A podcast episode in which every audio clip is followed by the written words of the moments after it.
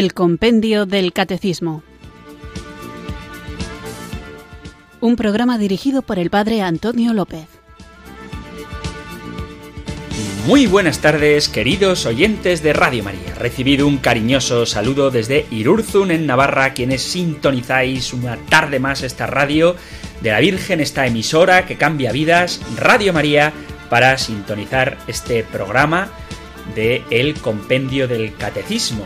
Normalmente cuando hago este saludo inicial, aparte de explicar cuál es el sentido del programa o cuál es el guion, que es el Compendio del Catecismo, me gusta animar a que nos mantengamos fieles a la programación de Radio María en su aspecto espiritual, pero también, como este momento, en su aspecto formativo y animar a los oyentes a que aunque haya temas que sean un poquito más densos, seamos constantes en conocer el contenido de nuestra doctrina católica porque es lo que nos salva. El conocimiento, el seguimiento, el hacer vida, el compartir, propagar, difundir y cuando sea necesario defender nuestra fe católica. Y voy a iniciar ahora este saludo con un correo electrónico que mandaba una oyente en el que dice ella, para que veáis lo importante que es la formación y el catecismo y el compendio del catecismo,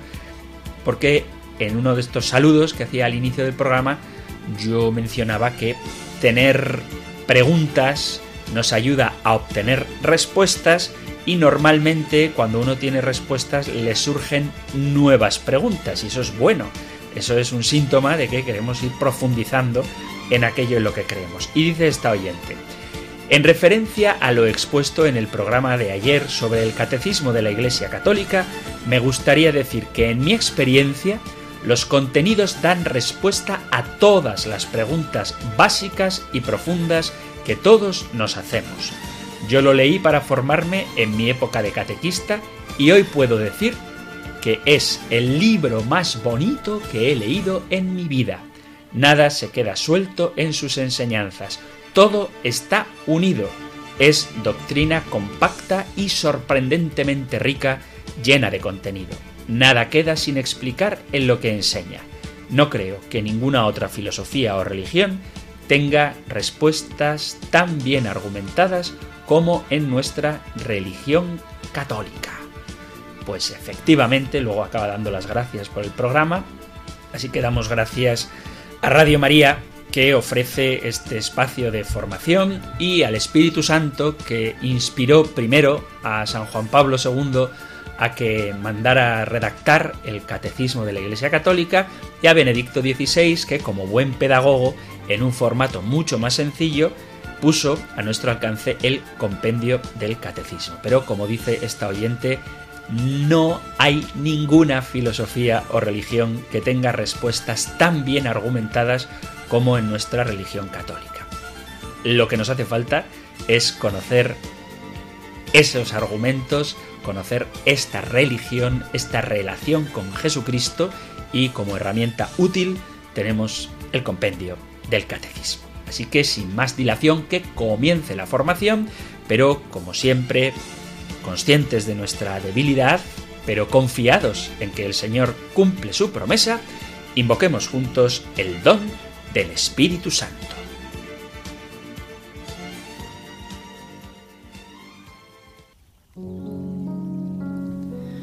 Ven Espíritu Santo. Una de las maneras más frecuentes de no permitirte, Espíritu Santo, que actúes en nuestra vida es cuando fomentamos la nostalgia por el tiempo que va pasando, por la vida que se nos va de las manos, por la juventud que ya no está y ya no volverá. Nos vamos desgastando y hay cosas que ya no podemos revivir. Nos duele sentir que hemos desperdiciado muchas oportunidades para ser felices y tememos que siga pasando el tiempo y lloremos lo que no hemos sabido vivir. Olvidamos que hay una forma de vivir que hace que el paso del tiempo no sea ir destruyéndose o perdiendo vitalidad. Hay una forma de vivir que hace que el paso del tiempo sea un enriquecimiento cada vez mayor, un camino hacia una vida cada vez más plena, un itinerario hacia una juventud cada vez más llena de vitalidad interior.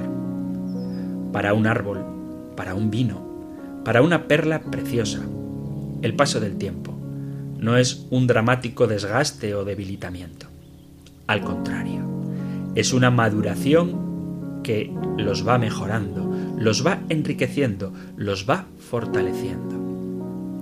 Lo mismo sucede con el espíritu humano. Dice San Pablo, cuando nuestro hombre exterior se va desmoronando, nuestro hombre interior se va renovando de día en día.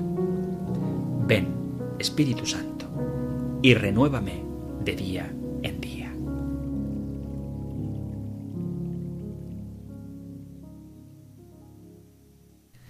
Después de haber invocado juntos el don del Espíritu Santo, vamos allá con nuestro programa de hoy. Para ponernos en contexto, os recuerdo que estamos viendo el artículo del credo Jesucristo padeció bajo el poder de Poncio Pilato, fue crucificado, muerto y sepultado.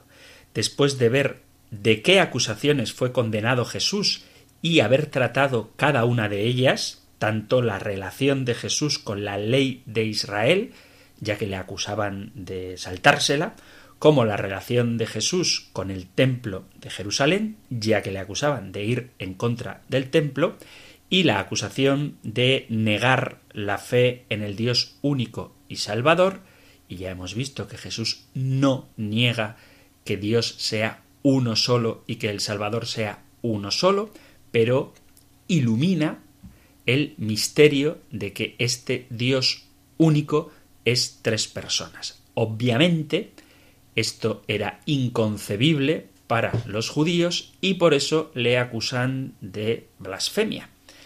Y después de haber visto las acusaciones que le hacen a Jesús y haber visto también cuál es la actitud real de Jesús frente a estas cosas de las que le acusan, vamos a dar un pasito más con la siguiente pregunta del compendio. La podéis encontrar en el Catecismo Mayor en las preguntas en los puntos 595 al 598. Nosotros vamos a escuchar ahora la pregunta 117 del compendio del Catecismo.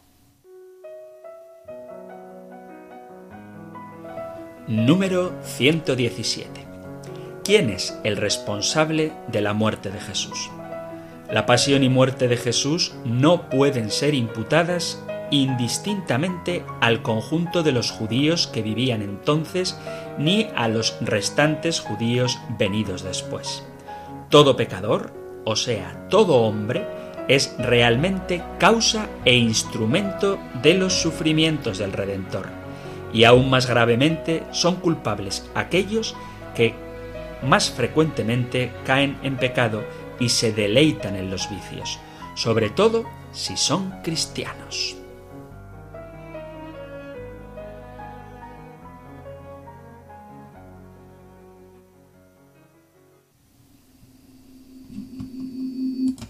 Fijaos que la pregunta 117 del compendio del Catecismo formula quién es el responsable de la muerte de Jesús. Y normalmente, cuando te hacen una pregunta, tienes que responder lo que te han preguntado. Pero el compendio del catecismo, antes de responder quién es el culpable de la muerte de Jesús, aclara quién no es el responsable de la muerte de Jesús. Entonces, lo primero que dice el compendio es que la pasión y muerte de Jesús no puede ser imputada al pueblo judío que vivía entonces ni a los judíos de después. Esto es muy importante porque hay una especie de acusación, a veces muy explícita, otras veces un poquito más velada, de que la muerte de Jesús es culpa de los judíos. Y la respuesta que tenemos que dar rotundamente es que no. Porque, entre otras cosas, el propio Jesús era judío. A veces resulta escandaloso esto, Ah, Jesús no era cristiano, Jesús fundó el cristianismo, pero cuando el verbo de Dios se hizo carne, se incorporó a aquella raza y a aquella religión que había recibido la promesa de Dios, la promesa de que vendría un Mesías. Ese Mesías es Jesucristo, pero él se encarna en una raza, en una cultura y en una religión que es judía, y por tanto la salvación viene de los judíos, no la condenación, sino la salvación viene de los judíos. Esta frase es de el Evangelio de San Juan, capítulo cuarto, versículo 22, en el diálogo que el Señor tiene con la mujer samaritana. Le dice Jesús, Créeme, mujer, se acerca la hora en que ni en este monte ni en Jerusalén adoraréis al Padre. Vosotros adoráis a uno que no conocéis, nosotros adoramos a uno que conocemos, porque la salvación viene de los judíos. Así que atribuir la maldad, como a veces se hace a los judíos, es contradecir el propio Evangelio que nos asegura que de los judíos es de donde viene la salvación. ¿Por qué? Porque Jesús tiene procedencia en cuanto humano, procedencia judía. En cuanto a su naturaleza humana, tiene procedencia judía. En cuanto a su naturaleza divina, procede de Dios, es engendrado por Dios Padre. Pero en su naturaleza humana procede de los judíos y es en su naturaleza humana y divina que nos ha redimido y que nos ha salvado. ¿Y por qué decimos que Jesús es judío? Porque así lo dice la Sagrada Escritura. Si abrimos el Evangelio de San Mateo, nada más abrirlo, es decir, el capítulo 1, versículo 1 de San Mateo, comienza así. Libro del origen de Jesucristo, hijo de David, hijo de Abraham. Y así, a partir de este momento, nos va dando toda la genealogía de Jesús, desde Abraham hasta el propio Jesucristo. Y además lo inserta en la historia del pueblo de Israel, leo el versículo 17, así de las generaciones desde Abraham a David fueron en total 14, de David a la deportación a Babilonia 14 y desde la deportación a Babilonia hasta Cristo 14. Vemos claramente cómo Jesús está insertado en la familia de Abraham. Y en la carta a los Hebreos, en el capítulo 7, versículo 14, dice, es cosa sabida que nuestro Señor procede de Judá, una tribu de la que nunca habló Moisés tratando del sacerdocio. También María, la Virgen María, según el capítulo 3 del Evangelio de Lucas, donde aparece la genealogía de Jesús, vemos que ella era descendiente del rey David, lo que le da a Jesús el derecho legal tanto de acceder al trono judío como a establecer, a decir que Jesús es étnicamente, racialmente judío. Y también la carta a los romanos nos recuerda esto cuando dice, leo capítulo 1, versículo 1 de la carta a los romanos, el saludo dice Pablo, siervo de Cristo Jesús, llamado a ser apóstol, escogido para el Evangelio de Dios, que fue prometido por sus profetas en las Escrituras Santas, y se refiere a su Hijo, nacido de la estirpe de David, según la carne. Así que Jesús es descendiente de David y por tanto de raza judía. Y aunque ya hemos visto la actitud de Jesús frente a la ley y frente al templo, conviene recordar que Jesús no solamente era judío por raza, sino que era judío también en sus costumbres, era un observante de las costumbres, de las tradiciones religiosas judías. ¿Por qué? Porque sus padres lo eran, José y María lo eran, porque cumplieron todo lo mandado por la ley del Señor, como nos recuerda el evangelista Lucas. Y los parientes de Jesús, Zacarías e Isabel, eran judíos observantes, tal y como también nos recuerda el evangelista Lucas. Por lo tanto, la familia de Jesús, como la gran mayoría de familias de su época, se tomaban muy en serio su fe religiosa judía. En el Sermón de la Montaña, que podéis leer en el capítulo del 5 al 7 del Evangelio de San Mateo, Jesús constantemente afirma la autoridad de la Torá y de los profetas. Aunque es verdad que él supera esto, ya lo hemos visto, con respecto a la relación de Jesús con la ley, pero la respeta y la cumple. Él va habitualmente a la sinagoga y es escuchado por los judíos de su tiempo cuando enseña en la sinagoga y también enseña en el templo de Jerusalén. Si él no hubiera sido judío, probablemente no se le hubiera permitido entrar en el templo. Fijaos la importancia que tenía ser judío para entrar en el templo. Dice en los Hechos de los Apóstoles, en el capítulo 21, leo desde el versículo 27, mirad de qué cosas le acusan al bueno de Pablo, de San Pablo. Dice, cuando estaban para cumplirse los siete días, los judíos de Asia que lo vieron en el templo alborotaron al gentío y agarraron a Pablo gritando Auxilio, israelitas. Este es el hombre que va enseñando a todos por todas partes contra nuestro pueblo, contra nuestra ley y contra este lugar, e incluso ha llegado a introducir a unos griegos en el templo, profanando este lugar santo. Así que si Jesús no hubiera sido judío, no hubiera podido entrar en el templo. Además, él vestía como los judíos, observaba la Pascua, sube a Jerusalén para celebrarla, va a la fiesta de los tabernáculos y cumple, en general, lo que dice la Torah. En varios pasajes del Evangelio de los Evangelios vemos a Jesús acudiendo a estas fiestas. Una pregunta que también hay que decir, si Jesús era judío, ¿por qué los cristianos no somos judíos? ¿Por qué los seguidores de Jesús no cumplimos con el judaísmo? Porque las leyes del judaísmo fueron dadas a Moisés para los hijos de Israel en un pacto especial en el monte Sinaí. Este pacto es aquel en que Dios da las tablas de la ley y ordena a Israel que obedezcan todo lo que en esas tablas está escrito. Pero este pacto es sólo una figura de el pacto nuevo y definitivo que Dios hará un día con su pueblo, que ya no es simplemente el pueblo de Israel, sino que son todas las naciones. Este pacto, esta alianza nueva y eterna, que Jesucristo sellará definitivamente con su pasión, muerte y resurrección.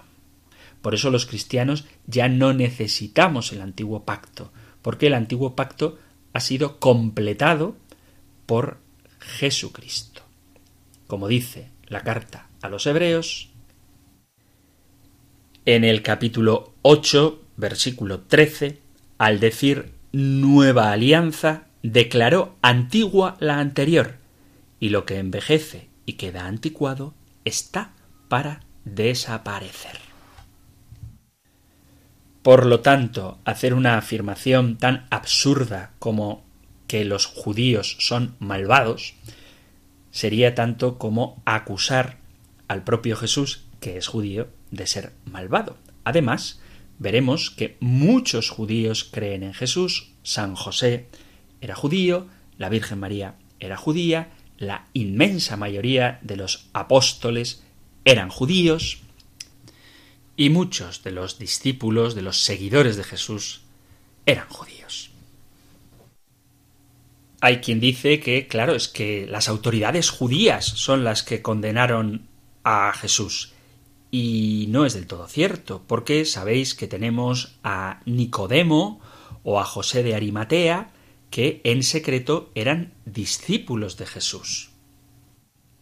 En el capítulo 7 del Evangelio de San Juan vemos cómo Nicodemo trata de defender a Jesús. Dice Juan 7:50, Nicodemo, el que había ido en otro tiempo a visitarlo y que era fariseo, les dijo, ¿acaso nuestra ley permite juzgar a nadie sin escucharlo primero y averiguar lo que ha hecho?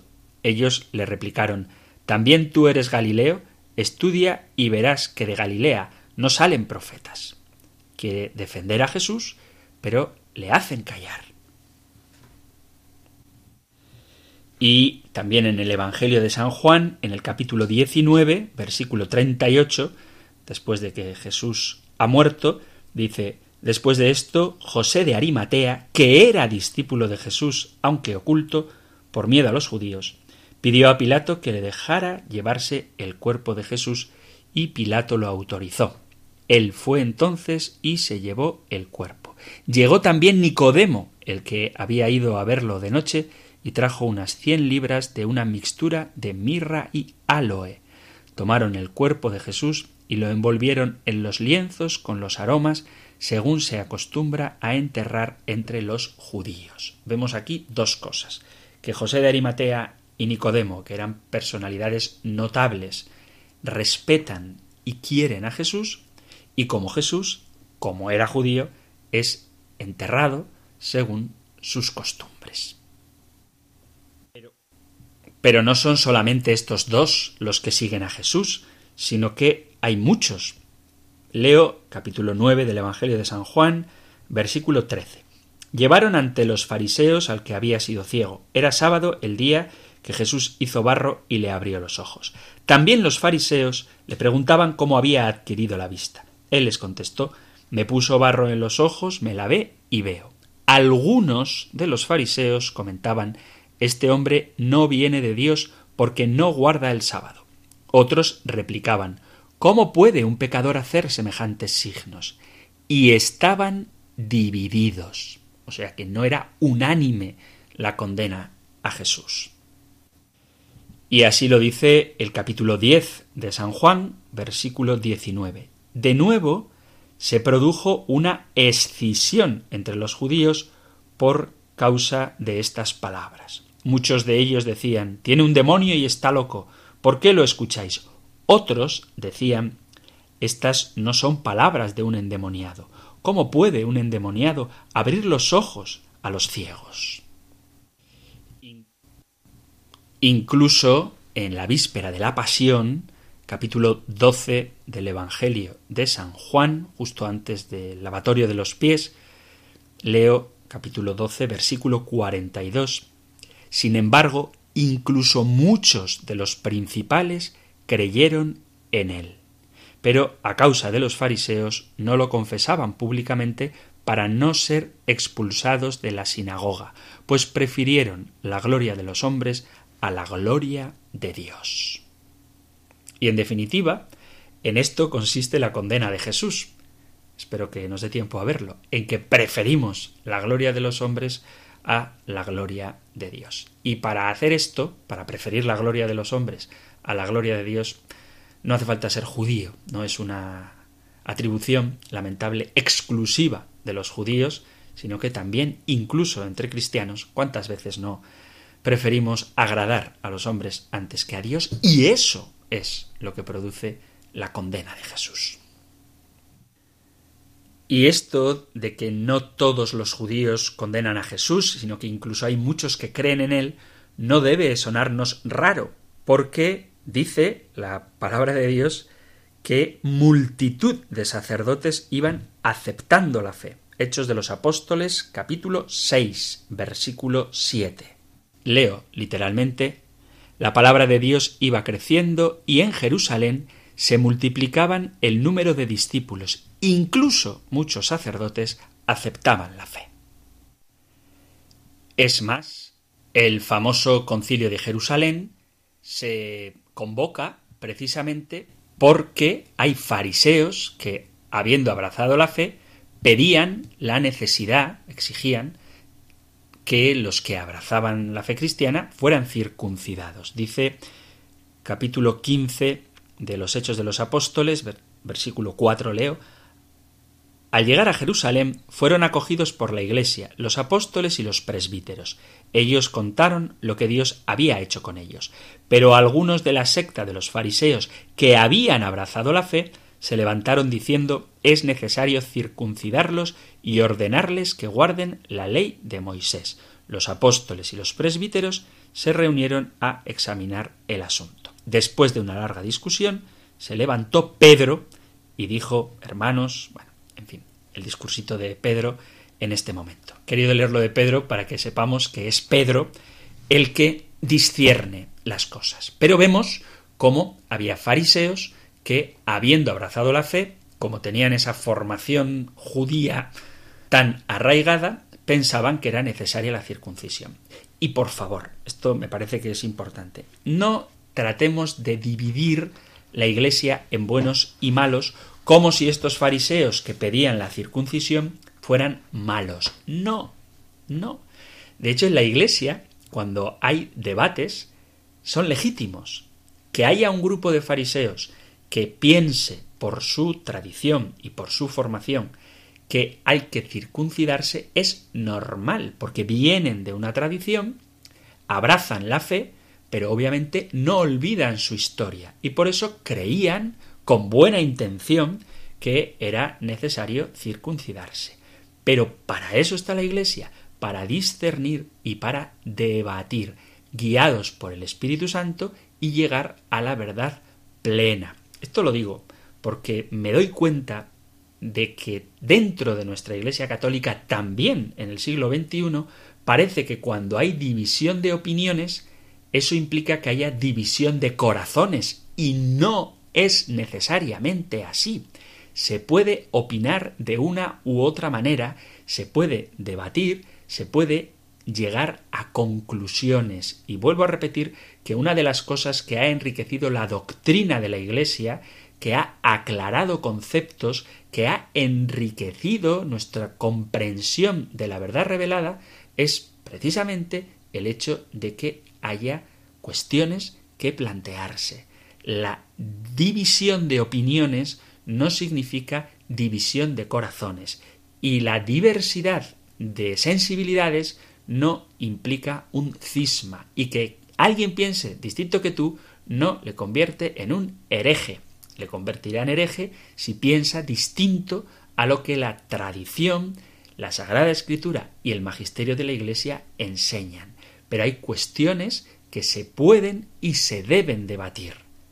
No voy a entrar ahora en cosas concretas, pero cuando dediquemos uno de estos programas a las preguntas de los oyentes, hablaré de este tema porque ha llegado alguna consulta al respecto. Entonces, que haya fariseos que han abrazado la fe demuestra que no todos los judíos condenaron a Jesús, aunque estos fariseos todavía vivan anclados en su tradición judía, no les convierte en malvados, sino en personas que deben purificar su fe. Lo mismo que hoy en la Iglesia, que haya divisiones en cuestiones que no están del todo claras en el sentido de que no son explícitas en la Sagrada Escritura ni en la tradición, el hecho de que haya diversidad de opiniones no es nada malo. Al contrario, es una ocasión para crecer juntos en la comprensión de toda la verdad revelada. Entonces, no, no todos los judíos rechazaron a Jesús. Tanto es así que el apóstol Santiago dice, leo capítulo 21 de los Hechos de los Apóstoles, versículo 20, dice Santiago, al oírlo glorificaban a Dios y les dijeron, Hermanos, ya estáis viendo cuántos miles y miles de entre los judíos han abrazado la fe y todos son fervientes seguidores de la ley. Así que es del todo falso culpar colectivamente a los judíos de la muerte de Jesús. Vamos a hacer una pequeña pausa musical y continuamos con esta pregunta 117. ¿Quién es el responsable de la muerte de Jesús? Se busca. Su nombre, Jesús de Nazaret. Edad, 33 años. Origen judío, profesión, carpintero. Se le acusa de predicar la verdad, de llamarse hijo de Dios y de enseñar a amar al prójimo como a sí mismo. Recompensa, salvación y vida eterna. Si lo encuentras, sigue sus pasos.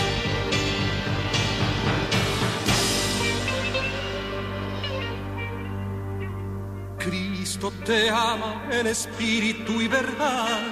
Búscalo, búscalo y verás que al fin la paz encontrarás y todo cambiará. Cristo te ama en espíritu y verdad. Búscalo, búscalo. Y verás que al fin la paz encontrarás y todo cambiará. La gente no sabe, no sabe a dónde va.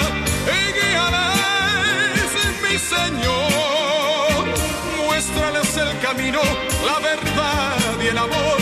Escucha aquel que clama su perdón. Solo tú nos puedes ayudar, tocando nuestro pobre corazón para poder sentir la necesidad de creer en ti, Señor. Oh.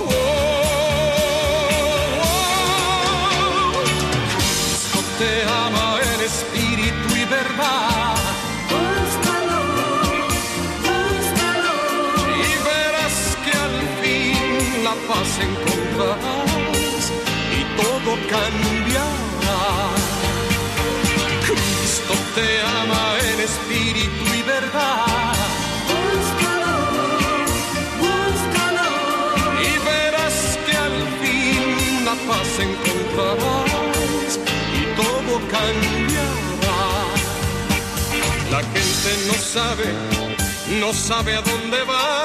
Y guíales, mi Señor. Muéstrales el camino, la verdad y el amor.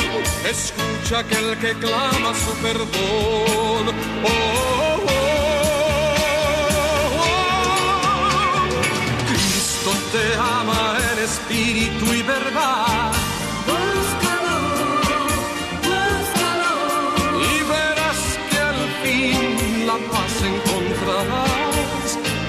Y todo cambiará.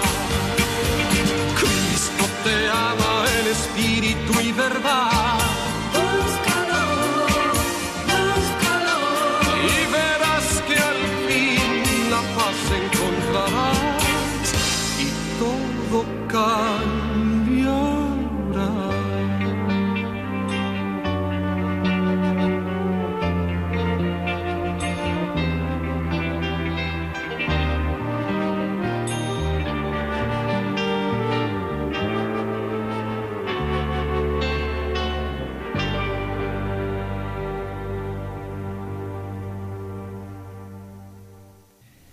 Estás en Radio María escuchando el programa El Compendio del Catecismo, nuestro espacio diario de formación católica en el que recorremos cada una de las preguntas y respuestas que nos ofrece esta joya que es el libro El Compendio del Catecismo.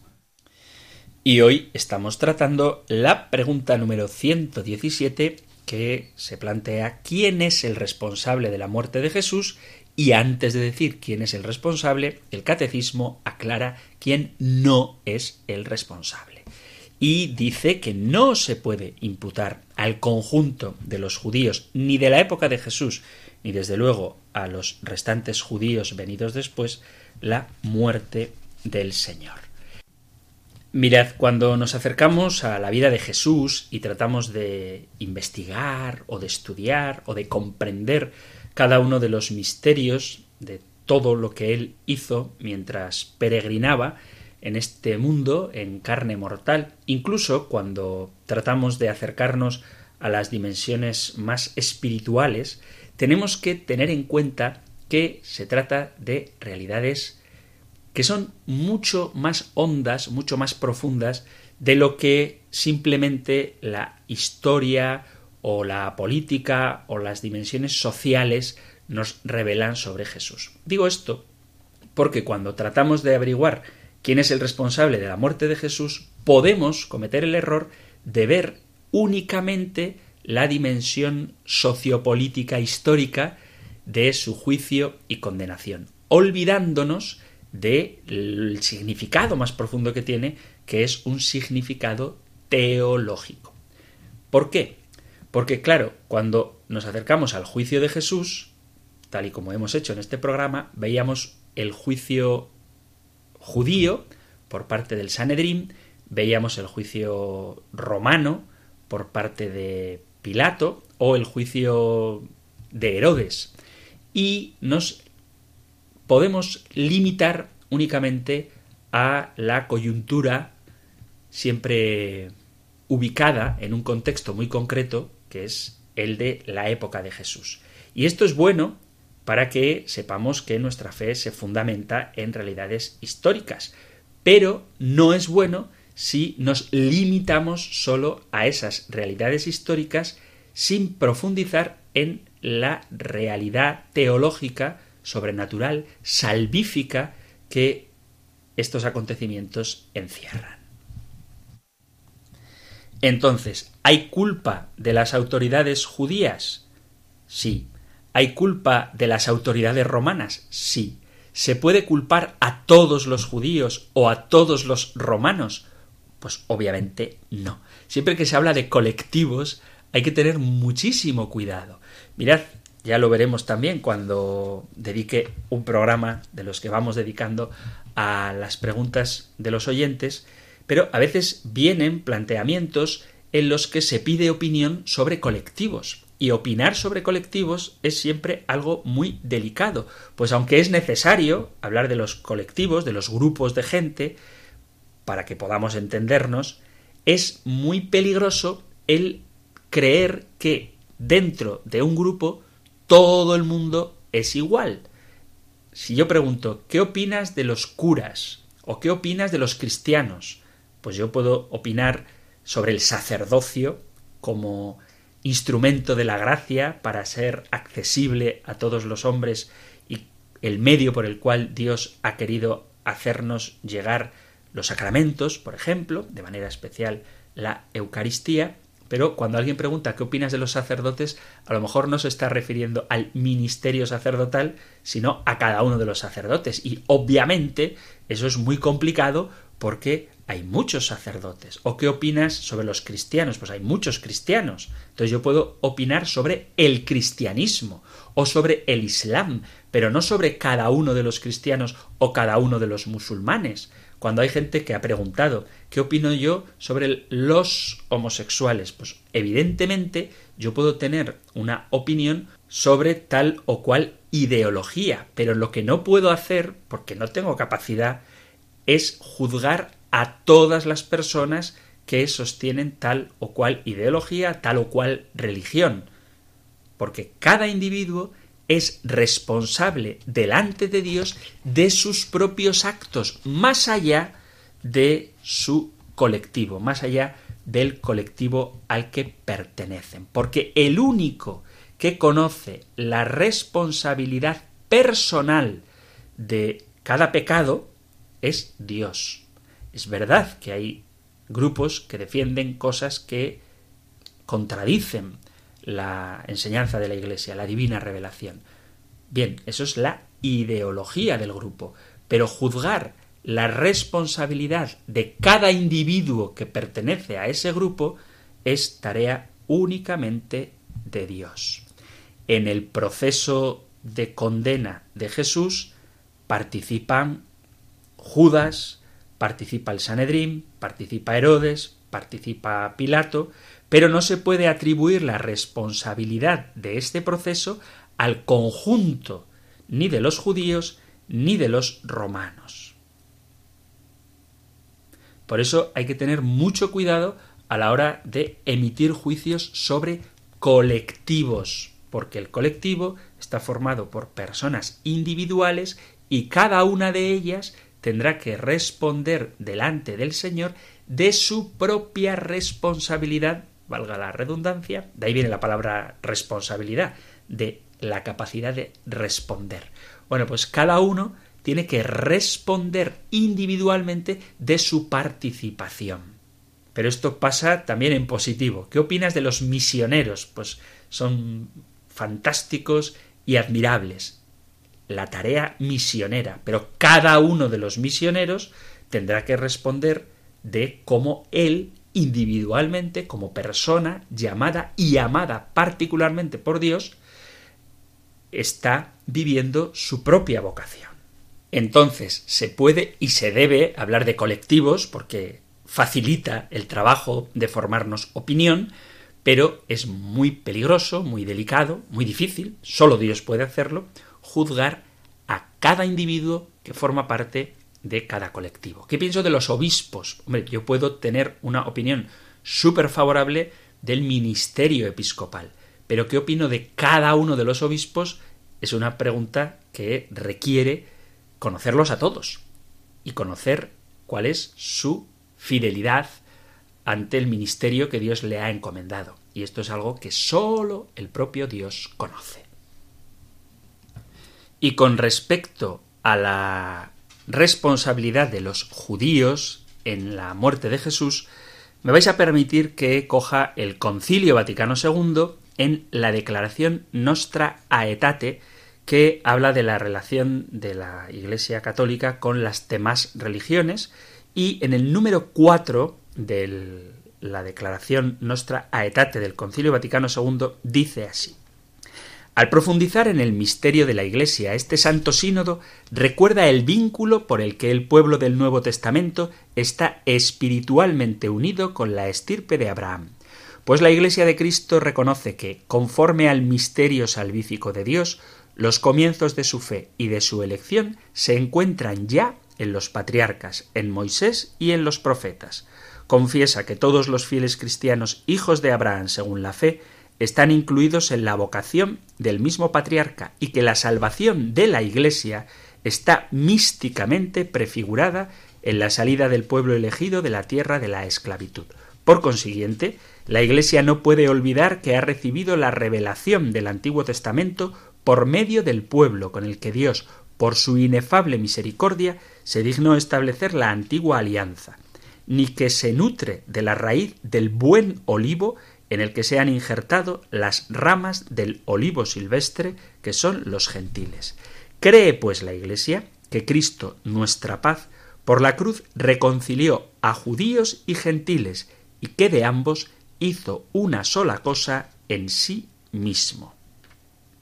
Esto es una cita no literal, pero es una cita de la carta a los Efesios en el capítulo 2, versículo 14. Sigue el Concilio Vaticano II.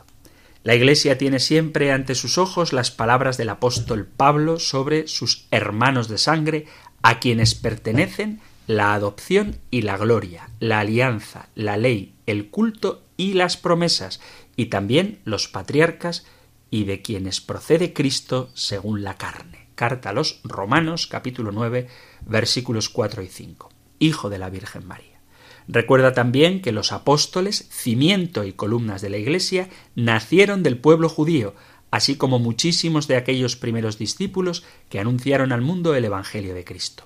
Como afirma la Sagrada Escritura, Jerusalén no conoció el tiempo de su visita y gran parte de los judíos no recibieron el Evangelio e incluso no pocos se opusieron a su difusión. No obstante, según el apóstol, los judíos siguen siendo todavía muy amados de Dios a causa de sus padres, porque Dios no se arrepiente ni de sus dones ni de su vocación. Juntamente con los profetas y el mismo apóstol, la Iglesia espera el día, conocido sólo por Dios, en que todos los pueblos, con una sola voz, invocarán al Señor y les servirán bajo un mismo yugo. Por consiguiente, como el patrimonio espiritual común a los cristianos y a los judíos es tan grande, este sagrado sínodo quiere fomentar y recomendar el mutuo conocimiento y estima que se obtiene sobre todo por medio de los estudios bíblicos y teológicos y en el diálogo fraterno. Aunque las autoridades judías con sus seguidores reclamaron la muerte de Cristo, lo que se perpetró en su pasión no puede ser imputado indistintamente a todos los judíos que vivían entonces ni a los judíos de hoy. Si bien la Iglesia es nuevo pueblo de Dios, no se ha de señalar a los judíos como reprobados por Dios y malditos, como si tal cosa se dedujera de la Sagrada Escritura. Por ello, procuren todos no enseñar ni en la catequesis ni en la predicación de la palabra de Dios nada que no esté conforme con la verdad evangélica y con el Espíritu de Cristo. Además, la Iglesia, que reprueba toda persecución contra cualquier hombre, recordando el patrimonio común con los judíos e impulsada no por razones políticas, sino por la religiosa caridad evangélica, deplora los odios, persecuciones y manifestaciones de antisemitismo de que han sido objeto los judíos de cualquier tiempo y por parte de cualquier persona. Por lo demás, la Iglesia ha sostenido siempre y sostiene que por los pecados de todos los hombres Cristo se entregó voluntariamente a la pasión y muerte, con un amor inmenso, para que todos consigan la salvación. Corresponde, pues, a la Iglesia, en su predicación, anunciar la cruz de Cristo como signo del amor universal de Dios y fuente de toda gracia. No podemos invocar a Dios Padre de todos si nos negamos a conducirnos fraternalmente con algunos hombres creados a imagen de Dios. La relación del hombre con Dios Padre y la relación del hombre con los hombres, sus hermanos, están tan estrechamente unidas que dice la Escritura, el que no ama no ha conocido a Dios. Primera carta de Juan, capítulo primero, versículo 4. Perdón, primera carta de Juan, capítulo cuarto, versículo 8. Así se suprime el fundamento de toda teoría o praxis que introduce discriminación entre un hombre y otro, entre un pueblo y otro, en lo relativo a la dignidad humana y a los derechos que de ella dimanan. La Iglesia, por consiguiente, reprueba como ajena al Espíritu de Cristo cualquier discriminación o vejación por motivos de raza o color, de condición o religión. Por esto, el Sagrado Sínodo, siguiendo las huellas de los santos apóstoles Pedro y Pablo, ruega ardientemente a los fieles que, observando en medio de las naciones una conducta buena, si es posible y en cuanto de ellos depende, tengan paz con todos los hombres para que sean verdaderamente hijos del Padre que está en los cielos. Todas y cada una de las cosas incluidas en esta declaración han obtenido el beneplácito de los padres del Sacrosanto Concilio y nos, en virtud de la potestad apostólica, a nos confiada por Cristo, todo ello, juntamente con los venerables padres, lo aprobamos en el Espíritu Santo, decretamos y establecemos y mandamos que se promulgue para gloria de Dios todo lo sancionado conciliarmente. Esto está declarado por el Papa Pablo VI en Roma el 28 de octubre de 1965. Así concluye con este punto 4 y 5 la declaración del Concilio Vaticano II Nostra Aetate, donde deja clarísimo que la Iglesia reprueba, rechaza cualquier tipo de acusación al pueblo judío. ¿Por qué el pueblo judío ha sido perseguido y ha sufrido tanto a lo largo de su historia? Bueno, no queda mucho tiempo, pero sí que es verdad que es un pueblo que ha tenido que peregrinar, ha tenido que ir de un lugar a otro, y esto facilitó el desarrollo de una economía que no se basara tanto en las propiedades, en tener cosas o casas o animales, sino que precisamente por la necesidad que tenían de ir moviéndose de un lugar a otro, tuvieron que aprender a hacer dinero, que es más fácil mover el dinero que mover las propiedades. Y muchas veces por cuestiones que nada tienen que ver con lo religioso y sí con lo económico, el pueblo judío fue perseguido para quedarse con sus capitales, con sus bienes. Pero no puede haber, pregunta alguno, algo de castigo por parte de Dios, ya que ellos fueron los culpables de la muerte de Jesús y por eso han sufrido tanto? La respuesta es rotundamente no. Por dos cosas. Una, porque es la desobediencia a Dios, es la avaricia, es la envidia, es la cobardía, el borreguismo, el hacer lo que todo el mundo hace, el no enfrentarse a la masa, el dejarse arrastrar por la corriente, lo que hizo que muchos judíos y el propio Pilato permitiera la muerte de Jesús. Y pretender que, por ejemplo, el nazismo fue un castigo por haber matado al Hijo de Dios sería tanto como llamar a Hitler un enviado de Dios. Y si algo tiene el nazismo es satanismo. O sea, no hay nada de divino en lo que Hitler hizo con el pueblo judío. Y no era una cuestión religiosa, puesto que muchos judíos, simplemente por ser de esa raza, aunque abrazaran la fe cristiana, mirad por ejemplo a Santa Edith Stein o a San Maximiliano Kolbe, eran condenados a muerte. No es una cuestión de religión, era una cuestión de raza, de la perversión de un hombre totalmente malvado que, poseído por el espíritu del demonio, sin duda alguna, realizó estos crímenes atroces contra el pueblo judío. Y pretender ver en él, en este personaje que causa vergüenza a toda la humanidad, en Hitler, un enviado de Dios para castigar al pueblo judío, es ciertamente no conocer en absoluto cómo es Dios, puesto que el Señor, aunque es verdad que en ocasiones corrige a su pueblo, lo que busca, en cualquier caso, es su conversión y nunca un castigo tan absurdo e irracional como el que Hitler quiso que cayera sobre la raza judía.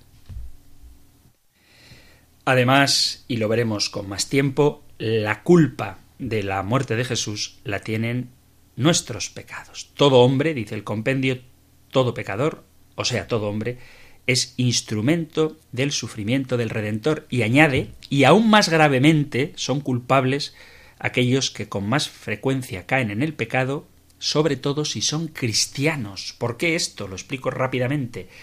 Porque ellos conocen. Nosotros, los cristianos, conocemos. Fijaos que Jesús excusa a quienes le están matando ante el Padre, pidiendo perdón por ellos porque no saben lo que hacen. Dice el propio San Pablo en la primera carta a los Corintios, en el capítulo 2, versículo 8, que los judíos, si lo hubieran conocido, no habrían crucificado jamás al Rey de la Gloria. Así que tanto Pablo como el propio Jesús en la cruz excusa la acusación y la condena a muerte de Jesús por su ignorancia. Pero quienes conocemos a Jesús, quienes no somos ignorantes, quienes hemos visto su gloria, quienes hemos aceptado que Él es el Dios hecho hombre, ¿qué excusa podemos tener para seguir condenándole? Por eso, quien conoce tiene mayor culpa. Dice el Evangelio de Lucas en el capítulo 12, versículo 47, el criado que, conociendo la voluntad de su señor, no se prepara ni obra de acuerdo con su voluntad, recibirá muchos azotes. Pero el que sin conocerla ha hecho algo digno de azotes, recibirá menos. Al que mucho se le dio, mucho se le reclamará. Al que mucho se le confió, más se le pedirá. Así que la responsabilidad de los creyentes que, conociendo al Señor, desobedecen sus mandatos, es decir, la responsabilidad de los creyentes que, aun reconociéndose como tales, cometen pecados, es mayor que la de quienes ignorándolo, ignorando al Señor, o sea, desconociéndolo, cometen pecado. Y todos nosotros, todos los que pecamos, somos culpables de la muerte de Cristo, especialmente quienes más le conocemos. Queridos amigos, queridos oyentes de este espacio de El Compendio del Catecismo, se nos ha acabado el tiempo y quizá queden dudas en el aire, pero para eso, para aclarar estas dudas y para que podáis plantearlas, Radio María pone a vuestra disposición dos medios que están a vuestro alcance las 24 horas del día. Tenéis el correo electrónico compendio y el número de teléfono solo para WhatsApp 668 594 383 668 594 383 o compendio arroba donde podéis dejar todos los comentarios, preguntas, testimonios, dudas, cualquier cosa que queráis compartir con el programa. Y durante el programa o durante la semana, en un programa especial dedicado a vuestra participación, trataré de responder a vuestras inquietudes. Mientras tanto, terminamos despidiéndonos recibiendo la bendición del Señor. El Señor te bendiga y te proteja, el Señor ilumine su rostro sobre ti y te conceda su favor, el Señor te muestre su rostro y te conceda la paz. Muchísimas gracias por estar ahí, gracias de todo corazón por escuchar el compendio del catecismo y si queréis, volveremos a encontrarnos en un próximo programa. Un fuerte abrazo. El Compendio del Catecismo. Un programa dirigido por el Padre Antonio López.